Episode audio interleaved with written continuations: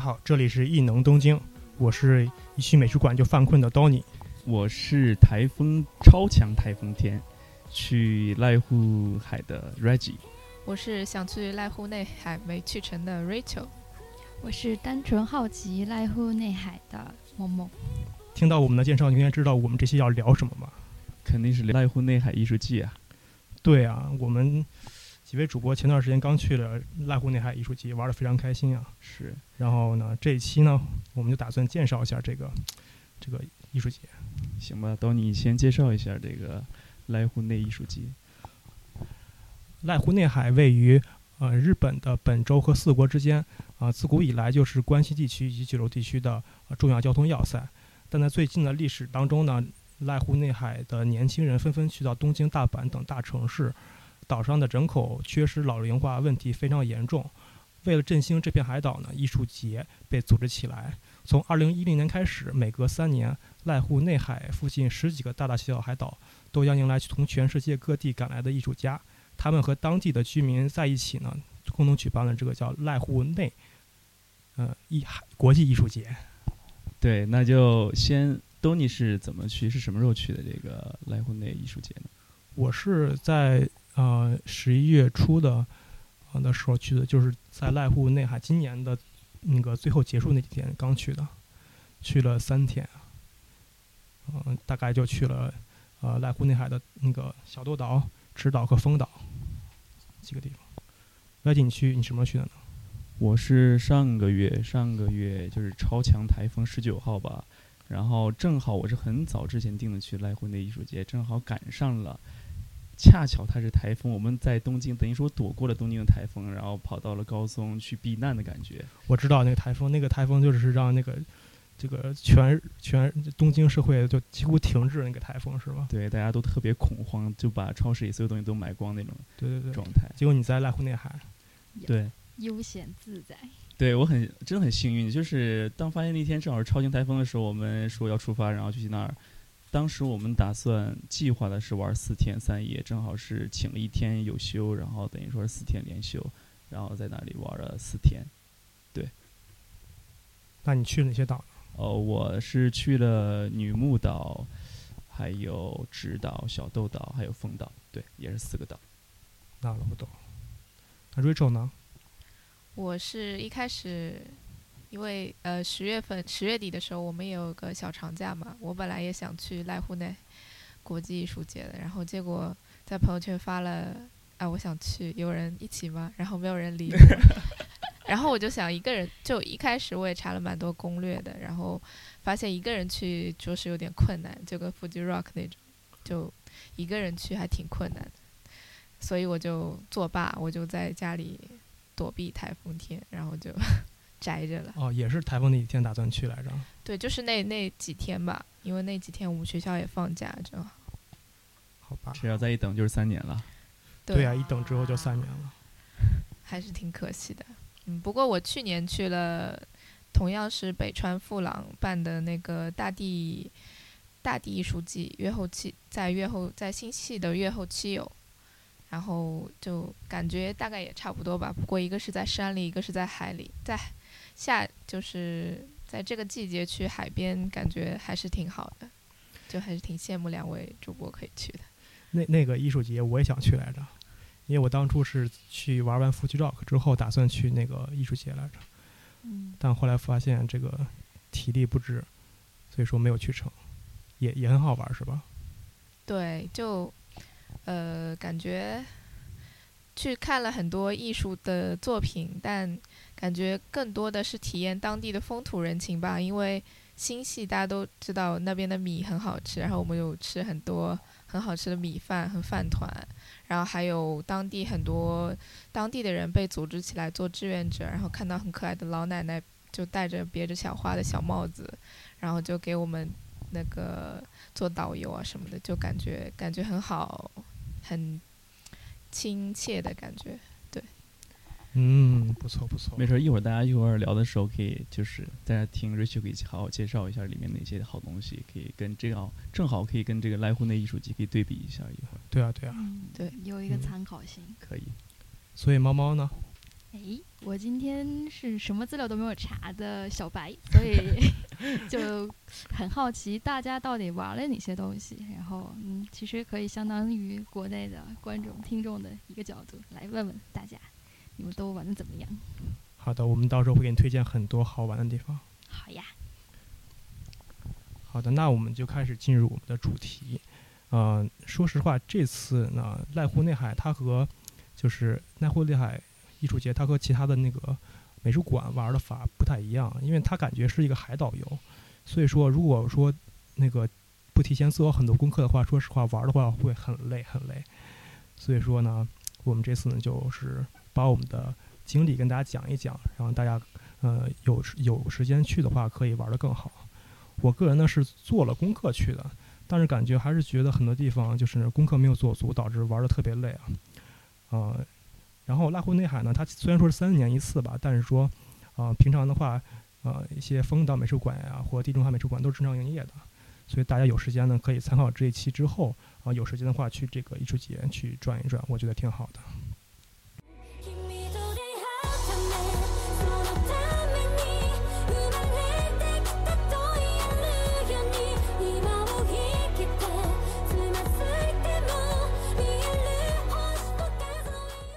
濑户内海的住宿开始说起吧。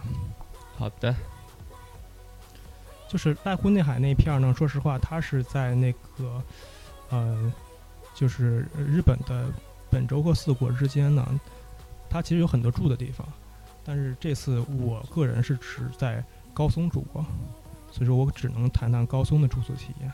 对我也是在高松住的。其实很多人都可以选择，其实我看朋友了，大部分有很多人去岛上住啊什么的，比如去小豆岛或者丰岛直岛，但是那个好像要提前很久很久订才可以。对，我觉得在岛上住挺不错的，因为岛上有啥好的？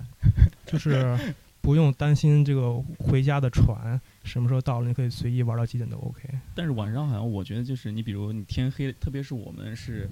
秋冬秋冬的时候我去的嘛，所以就天黑的比较早一点，可能就我觉得还不如就住在高松，高松啊感觉还要比较繁华一点。岛上的话就挺黑，你只能骑个自行车或者什么的，晚上也没什么玩的。当然我不知道了，我觉得要是我的话，我还选择高松。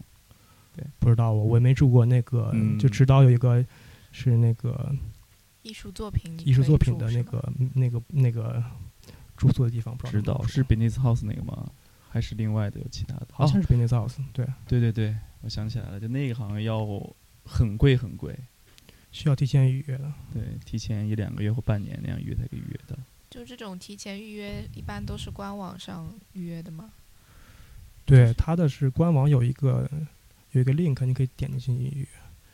就你们查资料什么的，一般都还是从官网上寻找信息的吗？我是查资料是，呃。主要是以攻略为主的，呃，订票是以官网为主的。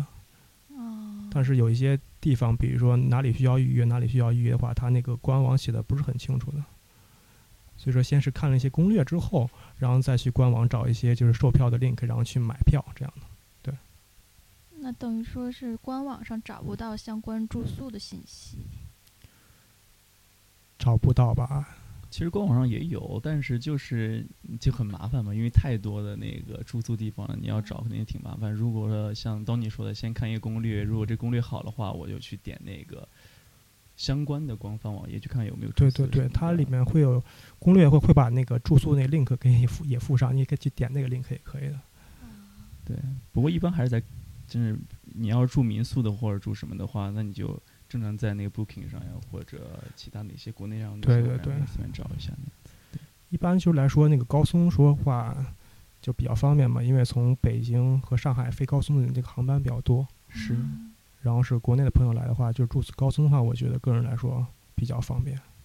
那到你这次你是住哪里啊？在高松的话，我是住了一个宾馆吗？还是宾馆？哦，住了一个就是离车站十几分钟的宾馆。其实离离那个不是车站，是离那个港口。离港口近一些会好一些，然后就是因为它的那个，呃，就是濑户内海每天要去坐船去到各个岛屿上嘛。然后是如果说是离得近一些，会非常早上不用那么早起就可以坐上船，是这样的。可以睡船上了，找一个那个菲力，你可以睡到上面，如果睡也就可以了。也倒是个办法吧。但是说你要睡个回笼，就是起了再睡，那也那也挺艰辛的。我们住在高松之后，每天要去从高松出发去到各个岛。我们是怎么去呢？我们是通过坐船去的。然后这个船的班次呢，它是每天有限的，所以说要需要提要如果要去去哪个岛要玩的话，提前查好这个船的呃出发时间和最后能回来的时间，非常重要。然后呢，对我是觉得非常重要的，对对就是像我们就是去玩的话，你每天要很早起来去赶那个。如果你要玩时间长的话，在岛上，特别是像我跟当年住在高松上的话，就不得不起得很早，然后去玩一天。然后因为晚上到秋冬的话，天黑的晚，它船也最晚一般好像我当时看的时候，如果快速船的话，可能就晚一点，八点半吧，可能就。但如果慢速的，可能就到五点半就没有了。所以我坐的是轮渡嘛，轮渡就是那个大船，就只有两种船，一种快速船和和轮渡。快速船就是人少，但是需要每次买票，而轮渡呢，就是那种一次能能能装很多人，还能装很多汽车和各种卡车的那个大大大船。大船的话，它是呃四点多最后一班，四点最后一班。对，就非常早，你就感觉你要是如果真的只能坐那个大的船的话，就感觉你要一天不早点去的话，就如果你更好的就是不安排好时间的话，就很难玩很多东西。对对对，所以说就是需要很好的安排好这个这个每天的时间。然后呢，如果说是坐这个我说的大船的话，它其实是有一个就是三天无限次坐的一个呃，就是那个船票。我是买的那个船哦票对对对对。诶，那你这个船票的信息，如果是国内的朋友们的话，他们从哪里可以查到？好像官网有这这一方面的说明，好像有中文介绍。哦，对对对，有它跟那个 passport 就是你那个门票是一块儿卖的，好像是，就是你如果点去看官网的话，应该就可以看到的。嗯对，其实这个它的官网信息要很多很多，有中文、日文、英文都可以看嘛。但是就是如何在这么多信息之中筛选出这个就是你想要的信息，其实挺难找的。我比如说这个船这个船次，这个坐船的时间来说的话，我当时就是记得官网是似乎没有这些信息，你得去了当地的去换换你的那个你的那个很多资料的时候，才能拿拿到那个时间表，是这样的。那就是说你要去那个卖船票的地方，你才能拿到比较具体的信息。对对，好像是你有一部分的时间可以知道，但是说你去完会发现有更多更多的信息在、哦在那里等着你呢，就是就是到时候、这是我们开始吐槽了是吗？哎，还开始呢，我就喜欢一吐槽我就很激动。我我也想吐槽，吐槽最后啊，吐槽最后啊，真的真的到时候真的是查了很多很多资料，还发现还是晚了这种感觉。哎，这一点我还其实想问一下 Rachel，因为我去年也去了大地艺术节嘛。其实那个大地艺术节跟这个比起来的话，像这个坐船呀什么的肯定就没有，因为它是岛内的嘛。它那边儿一般都是怎么进行玩儿的呀？有没有需要你要看好这种时刻表呀？要是错过班车就没有玩儿的这种感觉呢？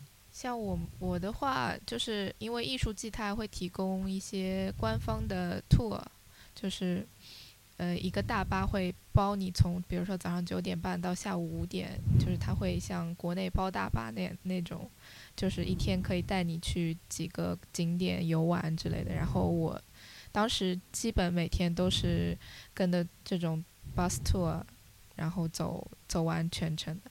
因为越后妻有的话，它虽然是在山里，就没有叫像坐船那么不方便吧，但还是因为在山里要走很多山路，你自己肯定也走不过去。还有什么盘山公路，有的景点在山的半山腰，这种就不可能自己徒步过去。然后基本还是 bus tour 为主的游客比较多吧。然后应该濑户内海也有很多的 bus 那个那个 ferry tour。对对对，它就不是 bus tour 了，感觉。其实有你看到了吗？当年我其实看官网上也有那些，就是你一日游那种，但是特别特别贵，我当时看了，就一天要一万多。一万多块钱，特别贵，对，一万对对对。多日元，大概要六七百、七八百，人民币左右。快一千了。对，因为它的信息太多了，它很多种各种不一样的 cos，对，然后是还有各种船票价格都摆那里，你你都不知道点哪个 link 去购买，所以说我这是我想后来想吐槽的地方，就是像 Rachel 刚刚说到有个 bus tour 嘛，就是那个比如像濑户内海，其实也有很多这样 tour 的。它是在岛上有有 bus tour，我当时我是到了那个岛岛屿之上，我才有见到过。啊，嗯，就是因为在那个，就是我们说到坐船了之后嘛，坐船是到了各个岛屿之上进行游玩，但但岛但是到了这些岛屿之上呢，其实也需要坐坐车的，坐很多 bus。据说还能骑自行车什么的。对对对，但是说实话，就是你要坐船还要骑自行车，体力消耗真的挺大的。累死爹了，我才不要去呢！你去了吗，当年？我当初我当初是想骑自行车来着，但是就是那个，因为我是在那个旅游的旺季去的，就是在那个啊、濑户内海季就是期间去的，所以说这个自行车就很快被租光了。啊，它那个是自行车是和它有一种就自行车和那种后来有电动不用你启动自己动的那种车，是那个都有的，但是两车需要你提前去预约好的。感觉这趟旅程，如果你不提前预约很多东西的话，你徒步艰难啊。对啊，就是很多东西都需要提前查好，提前去预约好，时间都要安排好的。然后这也是日本人的习惯嘛，什么事都要提前做预约，提前做准备，否则你很难就举步艰难的感觉。所以说，对于我来说，当天就很痛苦，因为什么东西都被他们预约光了，我只能挑剩下的，就是自行车都没了。对，确实，我觉得这个东西，你要真的你要不早预约这个濑户内艺术节的东西，所有东西包括吃、包括住、包括你玩儿所有交通工具，你早预约好，你可以省很多很多钱啊。但是你要查很多很多东西，这个我真的是快累死。当时我查的精疲力尽。对啊，而且就是比如说坐公交车吧，他那公交车几乎就是一个小时一趟，然后是。对你你需要就是把你的时间严格管控好，呃，就是看完什么之后，立马在几点几点之间赶到赶到某个地方坐车，要不就等一小时。对这个东西，确实跟我们，我觉得跟我们国内旅行还不太一样了。我觉得日本旅行，你要不是日本旅行，就是你这次濑户内艺术节的旅行的话，你是要非常准确的知道你每天要玩什么东西，最好是做到分分钟钟的那种预定，你才可以玩的非常开心。但是这样真的很累，我觉得。哎，他刚才说那个 Donny，你说那个就是坐公交车那个事儿，其实好像我听说哈，就是听说就是在濑户内的时候，它其实已经增了很多班次了。其实平常比这还少，可能 两个小时一趟也有可能。对啊，对啊，这就是岛上的生活嘛。就他们已经改进了很多了，但是说这个还是不够嘛。啊，就因为我我我跟那个岛上的人员沟通嘛，他们嗯说你们现在这时候已经人很少了。他们说五一黄金周的时候，那个人太多了，比现在多更多。所以说那个岛其实每个岛很小很小，它的承受量是有限的。然后一到这些节日期间，它会涌入到非常非常多的人，他们当地的交通其实是很呃压力很大的。哦，确实，我之前听说他们岛上好像是濑户内岛上只有四千人吧，还是我记错？反正是人数非常非常少。他们可能有时候还渴望见到这么多人呢，我还觉得挺有趣对。我觉得他们见到了这个外面人，感觉就是特别话痨，哇，终于有人来，终于有 终于有人来我们这里玩了。对那种感觉。对，然后说刚才说公交车嘛，就是我有一次是没有坐到公交车，没有赶上公交车，然后下一趟要等一个小时之后，真的没有办法，我真打车了，嗯，哎，你在岛上打得到车吗？岛上打到车了，真的。我后来一问，发现那个岛上就有一辆出租车，哇，一脸苦逼。对，那个那个出租车，那个就是等了好久好久，和别人拼的车才坐上，所以就是，哎呀，坐车真的是好艰辛啊。哦，你们是等到出租车的，就不是说是真是打的，就是说是不是打电话像日本预约一辆车，就是等在那儿。没有，没，我是真等那块儿，因为那个公交车它就是在这个一个一定线路上来回跑，我老见到他，嗯那就一。辆车嘛。哦，对，就一辆的话，就来回接送人呗，就这个意思。对就是你对正好路过了，看到空车了。对对，赶快举手，赶快坐，要不也等一小时，这种感觉就是非常非常的久。那我们去当时去的时候，在小豆岛也是去看一个景点，从一个景点到另外一个景点的时候，也是没有赶上那个，不是没有赶上吧？是当时我们做攻略的时候，还是把那个时间给记错了，所以就不得不去打车。然后我们又不知道，因为小豆岛上的小豆岛上的那个出租车还是蛮多的，我听说。但是你要是打的话，肯定不能在那儿站着等了。我们就正好路过了一个那个宾馆，然后后退路里面进去以后，然后到前台找了一个大妈，大妈不太好听，找了一个阿姨找，小小姐姐，小姐姐，不是人家四十多岁了，四十岁了，人家小姐姐，四十岁的小阿姨啊，就给我们打个电话，帮我们打电话预约了一个那个出租车。啊，其实还挺快的。小豆岛其实没有那么大了，他从估计也是从港口过来开过来的。然后后来就把我正好我们四个人嘛，其实打车的话，最后又打了两千日元，大概有一百三、一百四十人民币，每个人也就二三十块钱吧，这样子，三四十块钱，对。确实，这个还是需要考虑好时间的。对对。然后是我们没有体验过骑自行车和骑电动车的啊。我看那些人啊，挺开心的。其实我绝我是绝对不要去体验的。哎，我我如果再去的话，我想骑一次电动车，就啊自自行啊，不是电动车，不是自行车，电动车，是那种电动自行车吗？电动自行车。坐上去自己动动的。对对对对对对，你就不用骑是吗？不用骑，骑的话太累了，因为岛上太多这个就是爬坡了，你知道吗？啊，超级多坡，小豆岛那个坡，你感觉就是往上走，差点让我想到了那个头文字 D 一样，拐来拐去，累不累啊？我的天，真的是而且就是那些岛上的公交车司机啊，真是太厉害了。怎么的？就我感觉我是抓不住了，已经我要飞出去了。然后他一直很哦稳定在那左拐右拐，左拐右拐，然后非常快速左拐右拐，好厉害。感觉天哪！就是如果说是夏天去骑自行车，那得多难过呀！有没有会很热那种的？冬天咱们去的时候是秋天嘛，其实天气其实还好。对，其实我冬，其实我夏天的时候有机会去来着，嗯，后来考虑到这个因素呢，然后我就算了。我觉得就是太热了，就是在那种温度下去去玩的话，可能会对健康有一些影响。那行吧，那我下次也决定了，我下次也是秋天去的时候，我也尝试一下电动自行车，不骑的自行车。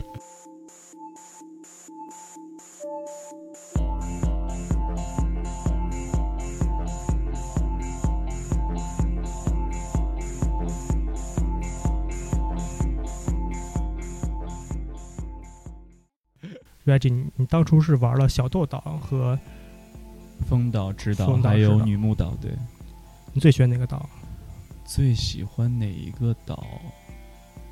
其实说实话，反而我最喜欢小豆岛的感觉。很奇怪，小豆岛景点对于我来说特别少，但我反而最喜欢那种感觉。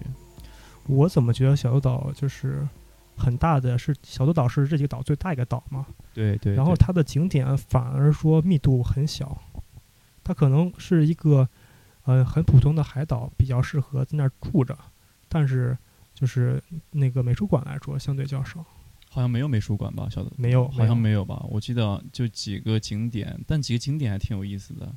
然后，当然我们也没有去那么多。刚才我也说，就是我们还错过了很多，呃，错过了一班车，然后就玩了一天，而年又是台风天，所以就其实风很大那边。就是你虽虽然说没有台风了，但是风还是很大的，比离海那边比较近嘛。所以，但是其实像当你说的，如果让我那儿住一星期的话，我是很愿意的。但是面朝大海，春暖花开的感觉。夏哎，春天去吧，春天去我还挺愿意去的。对，对对对。然后是那个，其实我我个人最喜欢的岛是直岛，知道，对大家都很喜欢嘛？就是直岛，就是大家知道那个大南瓜那个岛，哦啊，就是那个草间弥生那个大南瓜那个岛，呃，波对点的那个，对对对黄色的，对对对。你拍照了吗？哦、我真的就是排队人太多了，啊，就是太网红了，感觉。打卡圣地。因因为我没有去之前，我大概就知道在朋友圈看到很多人在那个面前打卡了，啊，然后去了之后，果然很多人在那排队。那你可以看看拍一拍打卡的人，啊，我拍了，这我拍了。真太长了，我都我真的无法接受。我我当时我们四个人去的，然后我跟另外一个朋友就一直在旁边儿就，因为那是中午嘛，特别热，然后我们就在旁边就是就是防晒的感觉，就我们俩。然后另外两个朋友，我真的去排队，天呐，就这每个人就跟真的是打卡，就跟上厕所一样，你知道吗？你进去上个厕所走人，上个厕所走人的感觉一样。哇，真的有那么好拍吗？我是不知道有那么，当然可能就国内的或者说是国外的人好不容易来一趟了，可能说是想拍，可能对于我来说，我说以后还有机会，可能以后没人的时候我再去拍，我当时这样想的。对对，其实，在直岛上很多这样就是排队的景点非常非常多。比如说我们去地中海的时候，地中海美术馆的时候，就是啊，哦，也是指导上的，对对就是景啊，就就是要提前说一下，就是因为就是那个濑户内很多非常好的美术馆，它都需要提前订票啊，这点非常非常重要。来介绍一下地中海美术馆的预约系统。啊、就是非常古老的网页嘛。哦然后我当时是那个，就是因为没有订成票，所以说改变了行程。啊，因为地中海美术馆是知道这个非常非常重要一个美术馆，一定要去的、必去的一个地方。对对对，因为它那个美术馆，它预约的时候，它是有一个特别严谨的一个时间点，比如十二点、十二点半吧，应该是每个半小时左右。对对它是需要你把那个时间点定完以后去预约票，然后你要提前半小时去地中海美术馆门口去换票，对对对然后你才可以进去。就是如果说是没有订票去碰运气的话，我觉得会那个就是可能会有进不去的情况，所以最好提前订好肯定。进不去，我觉得。对，那那你聊一下，就指导上你最喜欢的那些景点或者哪个部分是最喜欢的，嗯，指导指导美术地中海美术馆吗？都可以。就指导上所有的 Bennis House 不也在那儿吗？对对对，就是指导美术馆，它有很多就是非常有名而且水准很高的美术馆，比如说地中海美术馆，还有那个呃指导当代美术馆，就是 Bennis House 那个美术馆，嗯还有一个叫李霍李李玉焕，李玉焕美术馆。李玉焕，对。对，这三个美术馆真的是就是水准都非常高的。然后是咱们先说这个地中海美术馆吧。好的，然后地中海美术馆有一个，我觉得应该是嗯、比较嗯、就是大家都比较知道的一个呃艺术作品，叫叫 James Turrell 那个，就是在房顶上挖个洞可以看到天空的那个展嗯，Open Sky 它应该叫的那个，，啊叫 Open Sky 是对吗？对对对，开窗天空的感觉。对，反正是在之前在我去金泽的时候，金泽国金泽美术馆的时候也看到了同样的这个展出，它应该是在。哦全世界各地都有这种展，我觉得那个听众们应该有有也有应该见到过这种展。哦，这我要 Q 一下 Rachel，因为我去年去大地艺术节的时候，它其实有一个很像 Open Sky 的东西，叫做光之馆，我不知道你去了，没。我去了那个光之对馆，，它其实跟是一模一样的吧？我感觉就是它也是打开天窗，它是有还有设计呢，好像。是是那个光之馆本身的很多光的设计都是 James Terrell 做的，然后包括那个很有名的拉天窗的那个，就是开呃天板天花板上开一个洞，然后你可以躺在下面或者坐在下面，就看着那个天天空冥想的那种感觉。然后他的作品就除了在艺术季上出现之外，我之前在上海的龙美术馆也有看过 James Turrell 的展，然后主要也是在天花板上开个洞啊冥想啊，然后还有他的很多光影的艺术作品，包括在墙壁上的很多光效的一些精确控制啊，一些反正就是嗯、有有几个都是进一个小黑屋，然后那个小黑屋里有一两束光，然后塑造成一些菱形啊、三角形啊、正方形之类的一些效果。嗯，嗯，其实我觉得他那个，我觉得这个作者他那个主要想法，肯定是那个光跟空间的一些设计，我还是蛮喜欢的。就是它能让你置身在，就是利用光，能让你感受到你是在那空间里的这一部分，我是特别喜欢的。呃但是我我看到这个场景，突然想起了一个呃著名的 rapper，是加拿大一个 rapper，他？他曾经在这个就 James Turrell 这个展里拍了一个特别嘻哈的一个 MV 哦，是吗？啊，就非常有名，厉害，叫有知道名字吗？叫叫叫 Draco 吧，叫是是那个加拿大的一个 rapper，挺有名的，对。然后金中海美术馆还有莫奈是在这里展出吧？对，是的，他那个莫奈也是要排队的。他跟那个就是你进到地中海美术馆以后，它有很多各个的不一样的展，就那种小展。他那个莫奈你进去，我们当时是排了，也排了将近二十分钟吧，我觉得是的。对我们去地中海美术馆的时候，也是人特别特别多，然后是每一个去逛每个景点都需要排队的，十几分钟、二十分钟左右的。莫奈我们也排了，对，我我是对我是很喜欢那个莫奈那个景点，主要最喜欢的不是画儿了，他那个画儿其实跟他原来的那个莫奈那个睡莲还是不太一样。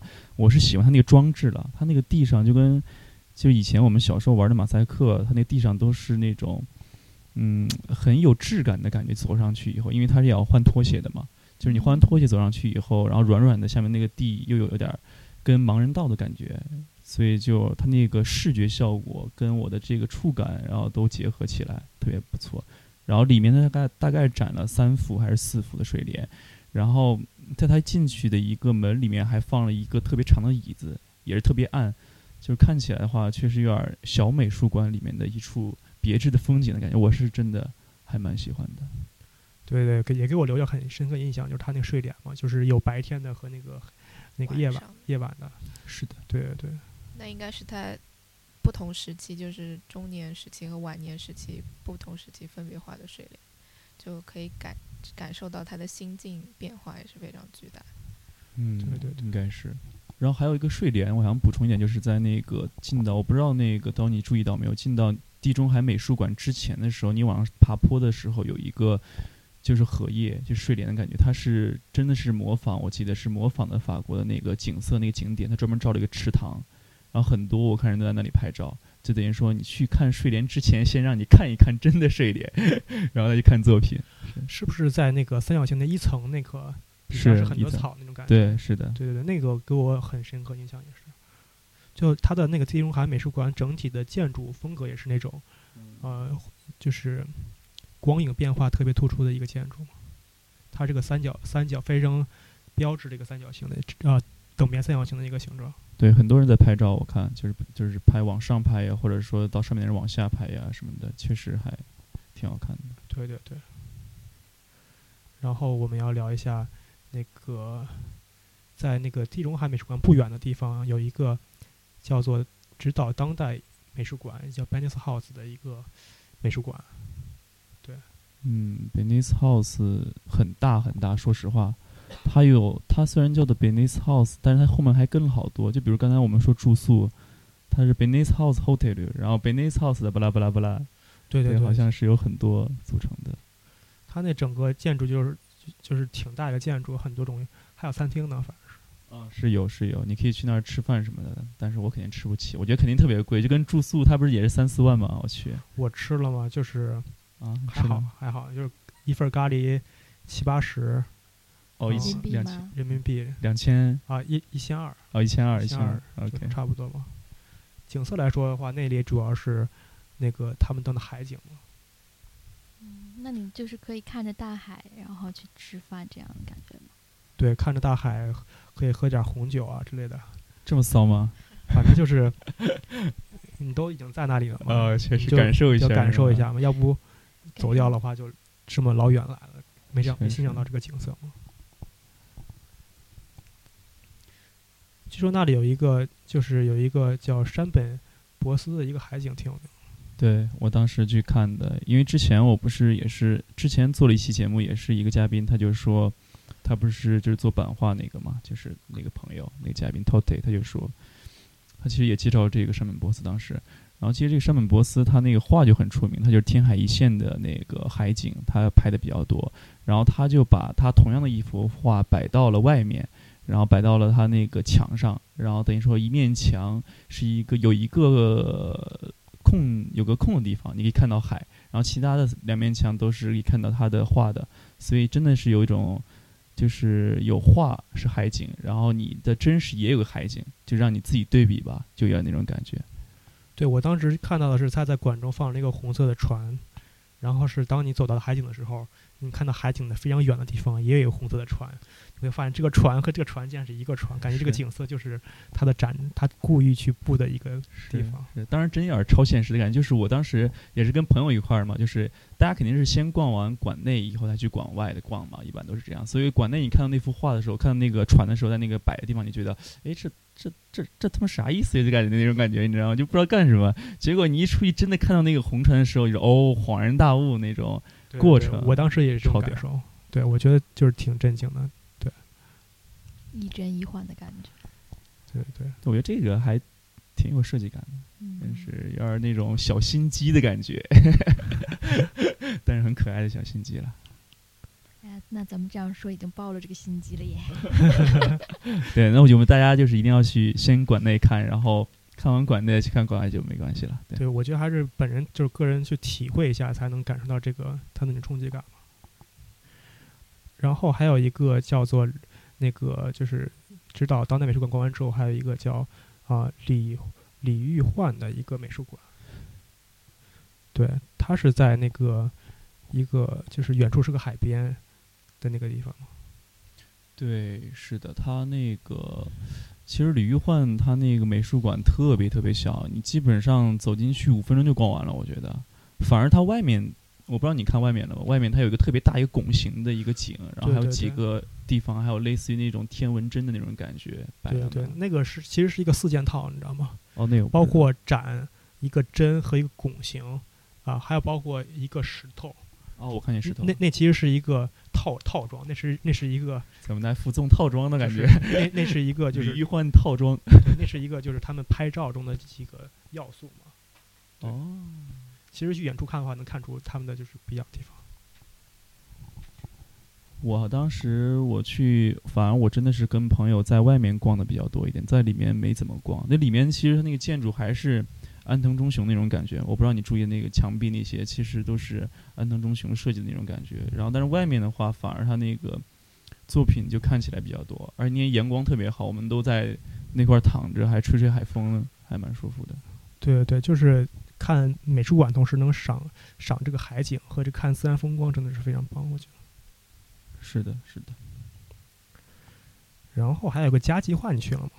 家计划，家计划是在对家计划我去了，它是在它那就不属于这三个地方，它是在另外的岛下的一个地方。对对对，，是另外一个区域了。对它家计划其实里面也有一刚才我们说那个 James Terrell 他一个作品叫做《南四》，它是家计划里面最出名的。你也是要跟地中海美术馆一样是要预约的，如果你预约不到的话就去不了，而且是非常就是严格，当天要取那个叫做整理券的，就你不能在网上预约，你只能就是当天去预约。如果你要是预约不到，当天你去，如果去晚的话，你不早点去，先去拿票，你拿不到的话，你就去不了那一天南寺。所以那个我们当时也是去了很早，然后取了四张票，然后下午，然后我们把其他家计划给逛完以后，然后又回到那个南寺的那个家计划的一部分。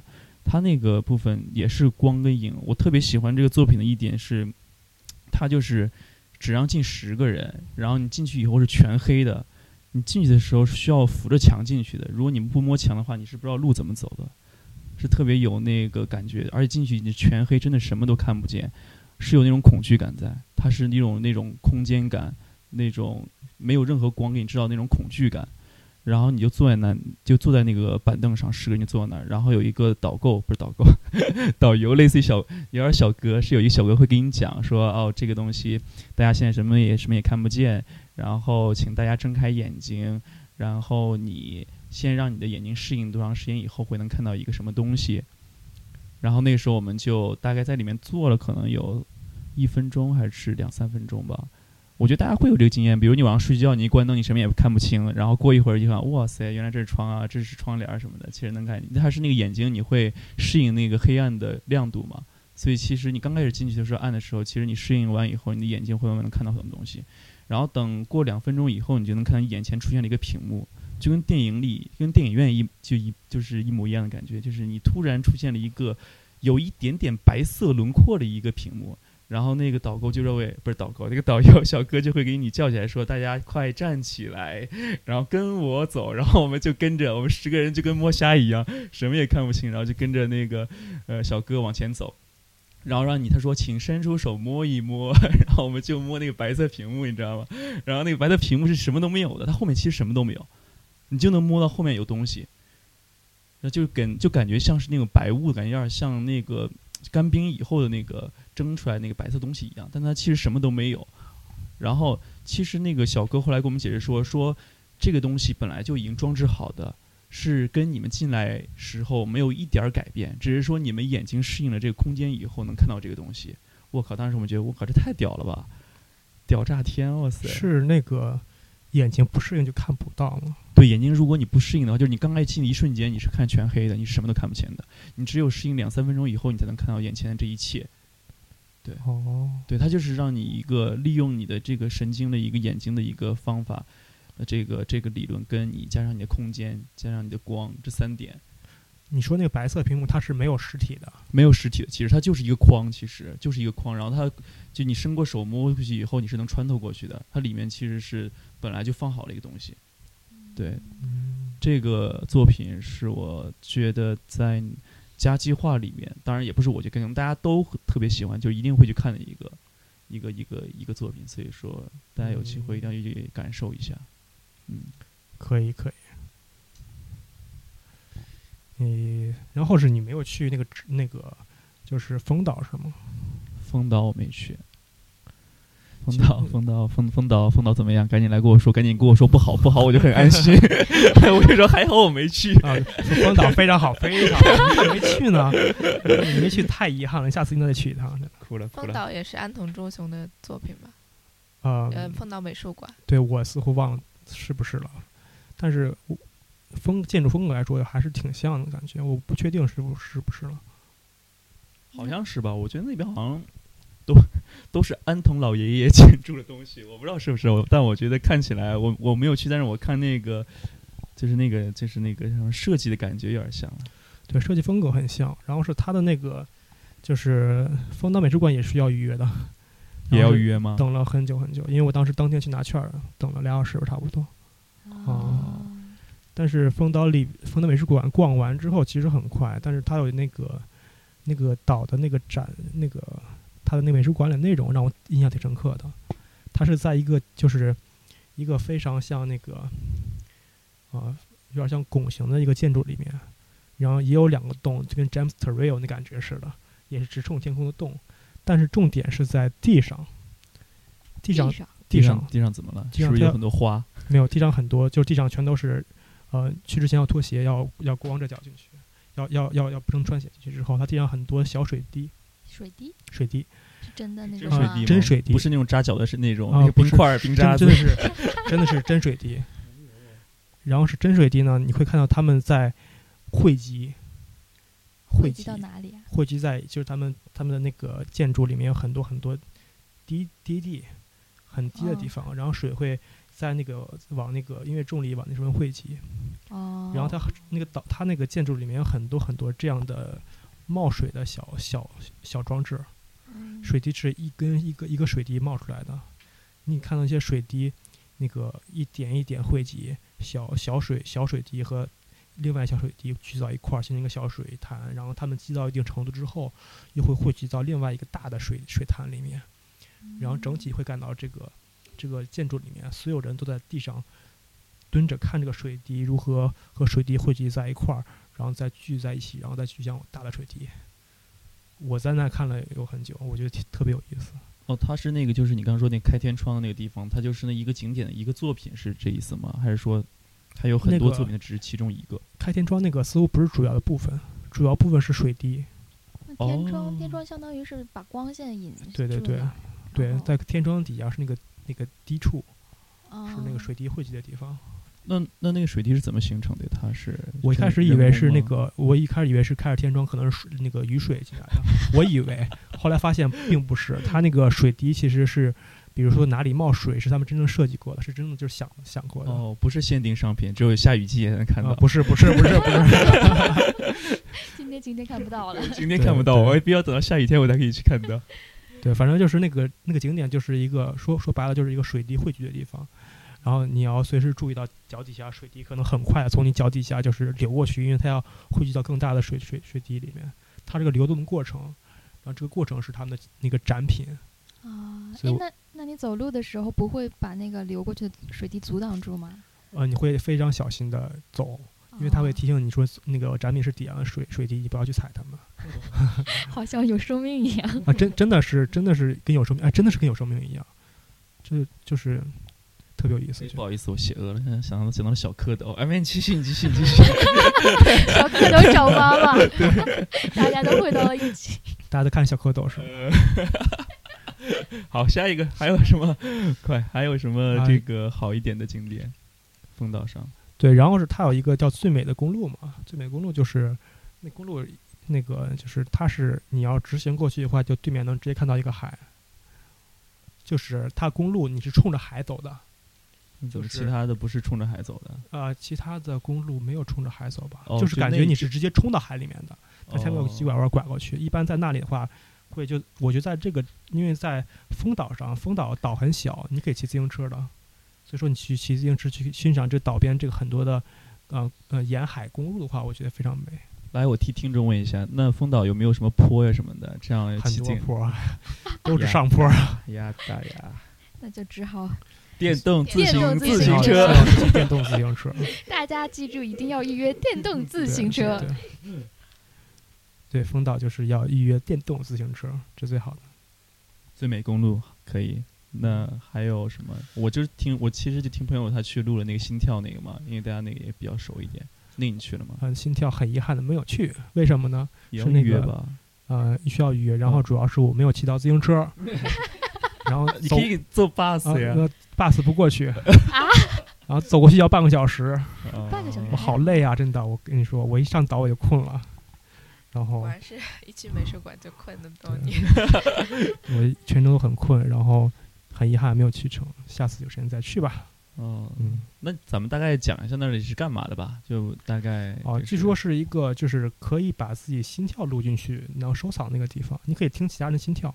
对，我是听朋友说，朋友反正大部分朋友去都会在朋友圈 PO 一个自己心跳的那个、那个、那个、那个、那个番号、番号，不太对，号码 就是那种那种那种，就是电波图的感觉是吗？啊，是的，是吧？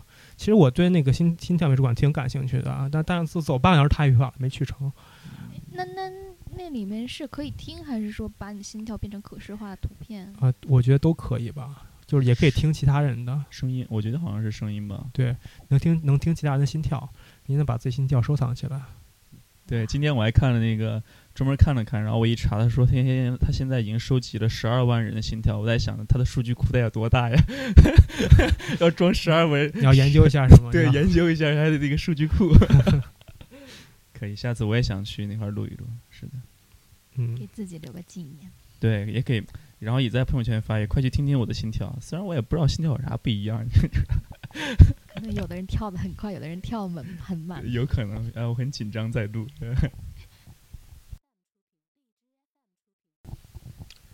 所以说你在岛上吃了什么好吃的没有？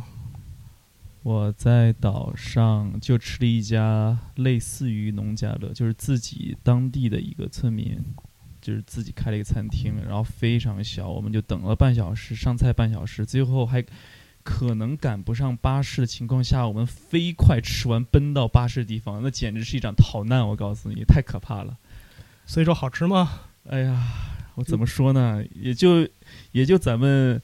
也就咱们在东京吃 ski 的五百块钱那种感觉吧。农家乐能做到那种水平不错了，那好，那你来说说你吃什么东西啊！我吃的也咖喱，我吃的是各种咖喱，我吃了好几顿的咖喱。因为岛上来说，就是食材太少了，没什么可做，只有咖喱可做了。食材缺乏是吗？对对，我就是等了，也等半小时。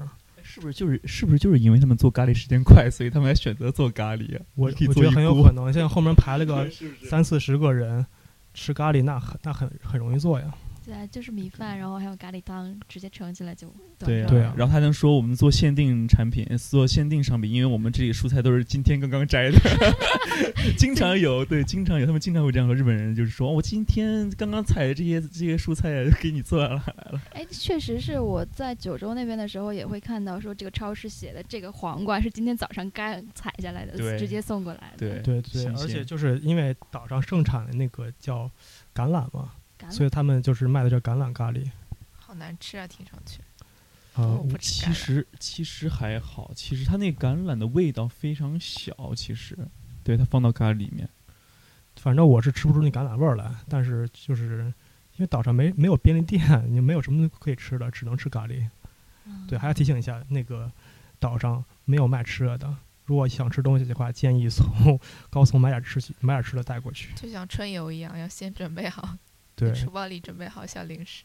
对，因为岛上真的基础设施建设不是很好，没有像咱们在东住在东京有一些什么七七幺幺什么的。啊，还好像有有当地的小小卖铺，啊，当地小卖铺就是当地那个当地那些那些住民们他们用的一些呃，就是买卖生活用品的一些小店，然后是呃呃，就是装装装潢不是很正规，让你觉得不是这个店。你要想进去的话，需要持有一定勇气进去试一试。对。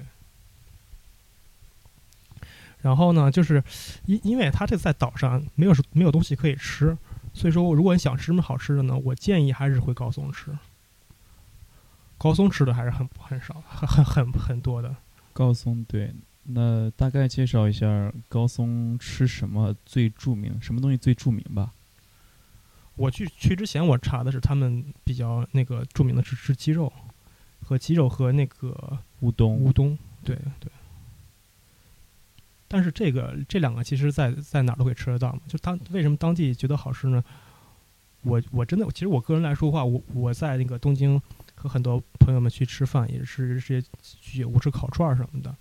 但是相相比较相比较来说，我还是在高松吃的那个烤那烤鸡肉是真的是很好吃。我也 我真的感受我无就无法体会那个肉好吃是它它烤的好吃呢，还是说它那个肉本身就好吃呢？我觉得两方面都有吧。哦，一个是它的那个食材很好，然后就是它那个它烹饪的方式吧，就是一般吃烤串儿的话，会点两个嗯必点的串儿，一个叫鸡心，一个叫鸡肝儿嘛，都不吃啊都不吃是吗？我一般都会点，我个人来说我必点的串儿。然后是在东京吃的是相对来说比较的，就是烧过头会比较硬吧，在当地吃的是那种啊、入口入口即化那种感觉，反正就是嗯它的火候很好，然后味道来说也是咸淡什么的，我都我都觉得是非常好的。当当当地的那些那个鸡肉串的那些店，对，我就是第一天晚上去的时候很累，大家就玩完从女木岛回来以后就去了那个地方，然后吃的也是就是烤串呀，然后嗯喝喝酒，但其实就觉得可能是累吧，觉得好吃，但就没有到你这种感受，就是觉得我觉得就是跟东京差不多，所以希望大家可以去尝一尝吧，然后能跟我们说到底哪里好，也许我们就是这个粗老汉儿吃东西吃不出来的味儿也有可能。所以说你住你住在那个有没有住在那个商店街旁边啊？我，呃，我也跟你一样，我住在离港口很近的，但是我住的是 Airbnb，是一哦对，住的是一个人家里。然后我们对你刚刚说商业街，商业街附近其实也有很多好吃的，后来我们才发现，对我去几乎每天晚上都逛的商业街，真的是好吃的太多太多了。是的，是的，对，像这种小港口城市，真的他们哪家店可能都是宝，真的。对我们当时还查了一个店嘛，也是特别好，但是我忘了叫是什么类的，我也忘了现在。但我们那天晚上就吃完那一吃完饭以后，又到商业街附近逛了逛，逛到正好逛到那家店了，就看到那时候晚上已经八点半了，排长队，排长队。对对对，我看了，就是起码估计得排一两小时那种队吧，就是很小一家店能排那么长，是的，是的。那他们卖的是什么呀？就是普通的那个鸡肉串的店，啊，就是对居酒屋。居酒屋、对，居酒就类似于屋卖鸡肉那对，串儿的店，类似于那样的，反正对对就是哦，也有乌冬店。对我刚刚想说的是，就是乌冬店，可能就是哦那个当地的最著名的乌冬店，有可能。可能是吧，反正就是排队很多，而且一看前面刷的都大众点评，对，就塔贝罗姑那东西。对对对对对，就是就是真的是是很多人都是都是那个一查一查完分数就直接来了，真的。嗯，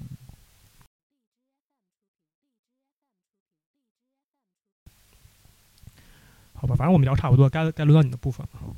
哪哪个轮到我的吐槽大会的吐槽部分吗？对对，你想一直想吐槽的点吗？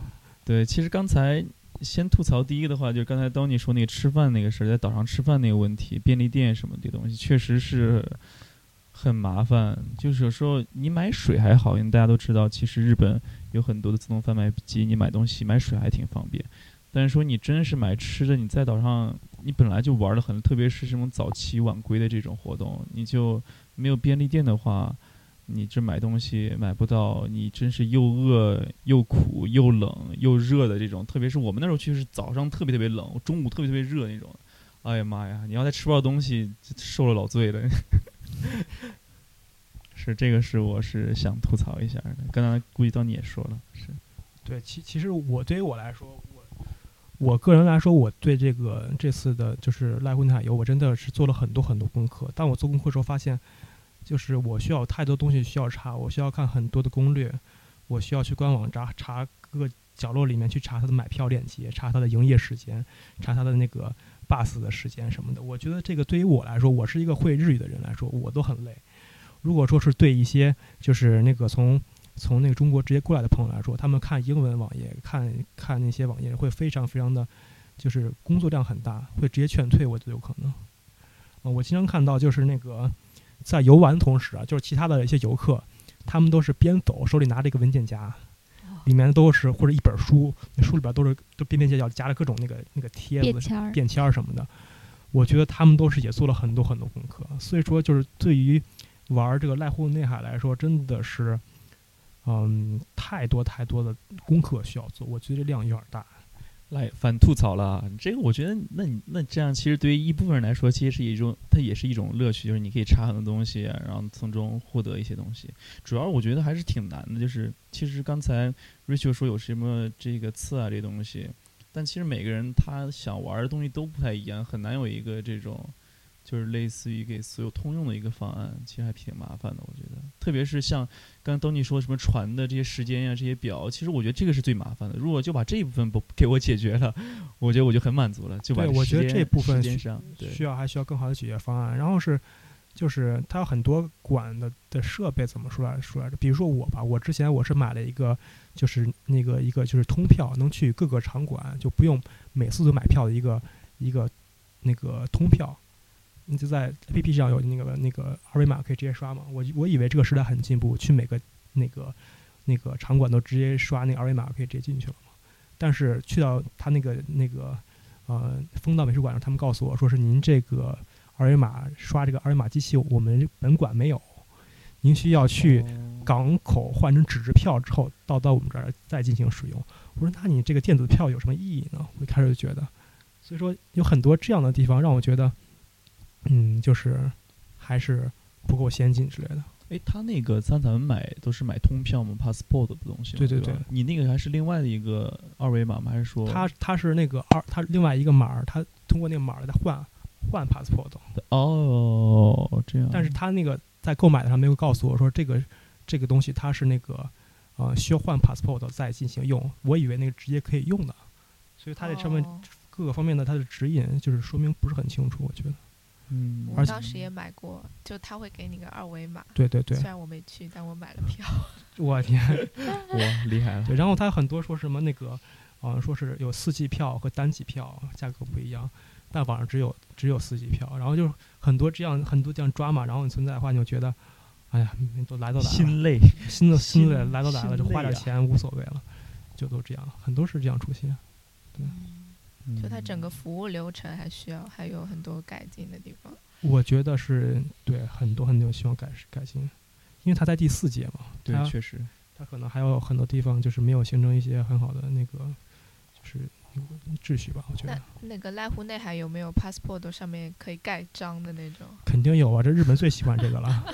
对啊，你们刚才说每个馆都要排三十分钟，那可以让大家先找找这个放印章的地方，然后是你省去那个排馆的时间。我跟你说，他那 passport 上有有有有一两一两百个章要盖，对的，对的，他每一个艺术作品对，外面都会有一个印章。我觉得要是都收齐，那那这个挺累的，说实话。我我之前去大地艺术季，然后最后也走的累的不行，然后最后一天就变成集印章之旅，就 艺术作品都看都不看一眼，然后就 去戳个章就完事儿了那种。是的，那个大地艺术节它也是盖章，然后但是它跟这个濑户内它有一个小小的区别，就是我记得当时我去年去大地艺术节的时候，它盖章好像是每一个地方的章都不一样。对，就是有当地农产品，什么茄子、对对苹果、柿子，是的，但是在濑户内的话，我们后来发现它一个地方它是一个章，所以后来我就偷懒呀，我就盖了章，你知道吗？后来对对 对，基本上就是去，比如我去到那个女木岛以后，然后我发现我有些地方去不了了，我就全把它盖了以后，全给它盖了，反正都是一样章嘛，挺无这有点趣，挺无趣，是不是？对啊但是后来这个收藏意义在哪？哎，对我后来还出了一件特别有好玩的事情，我去那个就是直岛还是是直岛还是丰啊直岛，就是去那个有个安藤美术馆，我不知道你去，就是一个小，它是要钱的，如果你没有 passport 的话。然后我不小心把那给盖了，然后我进人家说你都已经来过一次了，第二次来你是要交钱的好吗？我说我是刚才不好意思盖其他章的时候把这也顺便盖，你告诉我你怎么跟工作人员解释？然后工作人员说好吧好吧好吧，然后他就放让我免费，说你以后可不敢乱盖章了，然后我就没有再盖。可以当小广告。是的，是的，不好意思，对不起，我不该乱盖章的。对对，其实还说到一点，就是刚才那个坐公交这个事坐公交车这个事儿，岛上公交是真的是班少班次太少。少又少，这个时间又不准时，都真的是吐槽无力啊！真的是，哎，但是说你也这样没有办法，因为他们是就是一年只有一就三年只有办这一次，然后是平常也不需要这么多车，岛上人那么少，然后他们但是说确实给游游客带来很多的就是那个不便嘛，所以感觉这是一个非常矛盾的地方。他们是否应该更加商业化呢，还是保持现在原本的这些味道呢？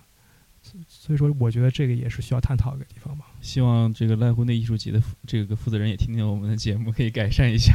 对对对。但是说到这个这个艺术季的这个就是好的地方，我觉得真的是还是对于日本的它这个就是因为日本这几年经济确实很不好嘛，特特别是像这种啊，除了东京之外这些地方城市，高松这种地方，你看高松机场其实很很破很破的，对于这种地方来说，就通过这种艺术季来说，能增加它的那些旅游业嘛，让它的经济更加更加的好一些。但这种小地方确实啊，办一些艺术节来说，我觉得确实是一个就是经济上是一个很好的一个方式。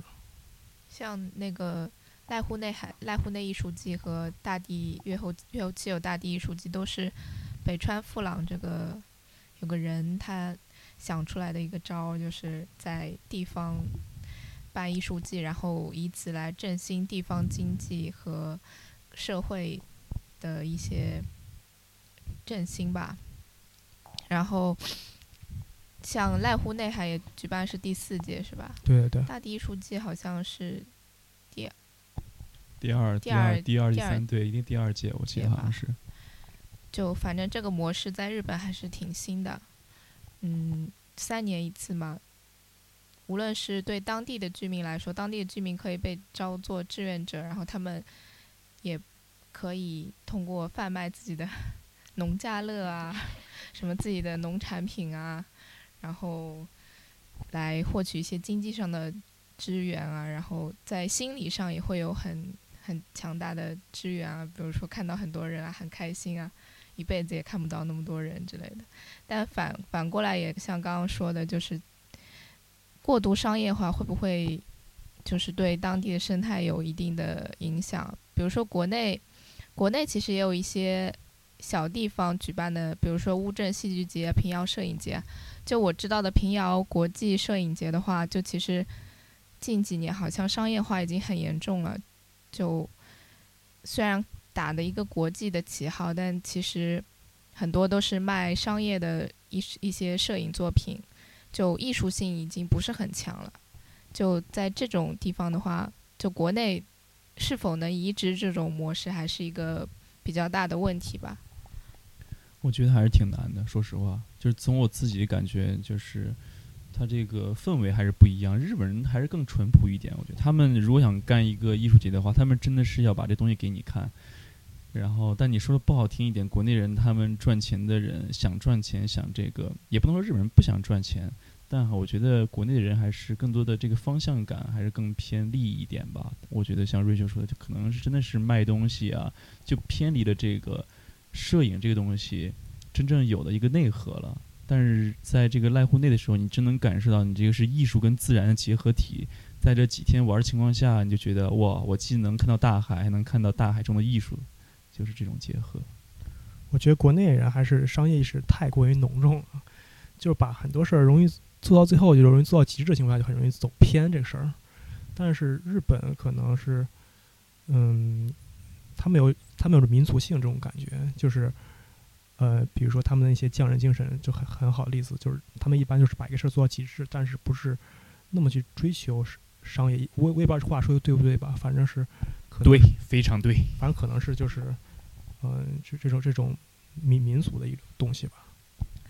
就包括那个濑户内艺术季，它呃每年请的那个设计师都是原哉所在的那个日本设计中心设计的，就是在设单单从设计这个方面，他就请的是国内最顶尖的一个平面设计团队来做这样一个设计，就可见主办无论是主办方还是整个社会吧，对这个艺术季的重视程度还是非常高的。而不是像国内，就很多可能呃就不就不说设计方面了吧，什么无论是运营啊，还是一些宣传啊，还是一些艺术水准上，可能都还有很大的欠缺吧。就把一个东西首先做到极致，然后再考虑我觉得一个东西做到极致之后，它的商业商业一些收益自然会上来。我觉得日本人可能是这样的一种这样的一种心态吧，但是国内可能会更圆滑的去想这一件事情，可能会把商业利益想在更前面一点，然后就会想一些嗯捷径去做一件事情，这样反而就不能把一件事情做到比较好的地方。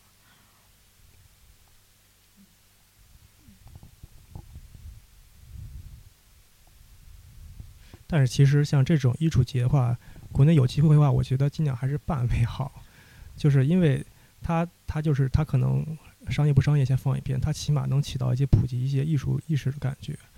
因为像我们在就是在日本的时候看展，会发现就很多看展的人，嗯、就是什么年龄段人都有，小孩儿也有，然后上岁数的，呃，那个老爷爷老奶奶也有，他们是全年龄段的一种艺术的普及。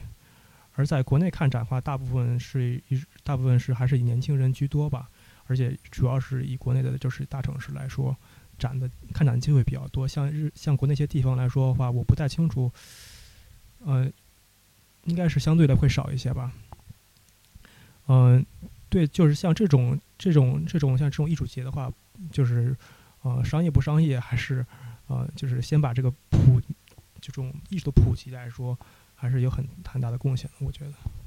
同意，同意，同意。你不要划水了。